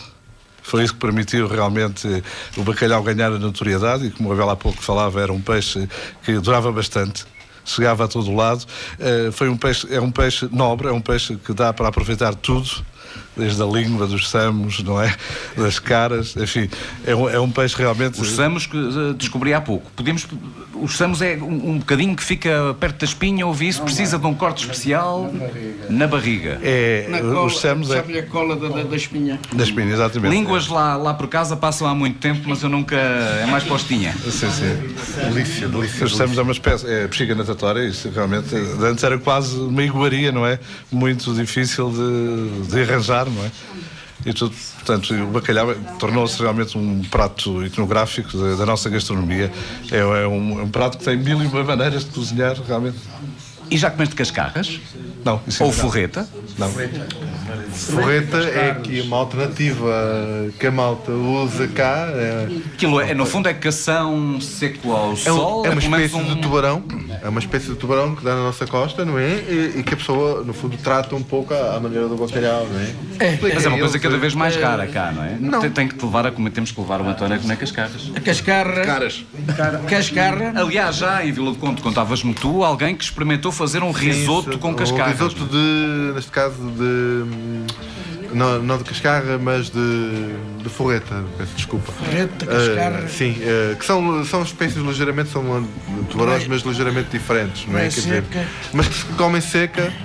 As pessoas secam, ainda há por aí nas cordas a secar, em alguns quintais de certeza, e que muitos já encomendaram para este Natal, porque aqui Eu, eu, eu, que eu vou comê-la porque a minha sogra sempre, ou a minha logo mãe depois do verão, num lado ou no outro, na minha mãe ou nos meus sogros, já se sabe. Chegas à varanda e gritas, binda ao peixe! Vindo ao peixe. Vindo à cascarra. Isso grita melhor ali a minha filha Raquel. Já foi. O, o, o vindo ao peixe. Já foi, já foi para casa, já foi descansar, coitada. Uh, mas, um, de facto, é, é uma alternativa de há muitos anos, eu não sei, mas de cá já do tempo da infância deles, aqui comer-se também a, a- a forreta seca, que, que aconselho uh, quem encontrar, experimentar, uh, porque é muito bom também. Estamos mesmo no fim da missão. Gostaste de estar com os meus, Fernando? Se gostei, sou quase. Percebeste que eles agora são teus também? Sou já meio cachineiro. cachineiro, sou quase cachineiro. Serões Inquietos, terceira emissão em direto das Caxinas do Café Imperial. Muito obrigado, Maria das Neves Tomané. Obrigado por nos receberem. Obrigado, Abel Coentrão, por ter sido também quase guionista destes Serões Inquietos. Obrigado, Pedro Magano, Isabel Isaura Maia, Jaime Pontes, Francisco Flores, que entretanto foi lá para trás, a Helena Moça, Manuel Coentrão Maravalhas, Isaac Braga, Helena Flores, José Manuel Coentrão, aos cachineiros, cachineiros e não cachineiros. Muito obrigado por terem estado na TSF. Foi um gosto estar convosco. Boa noite. Obrigado.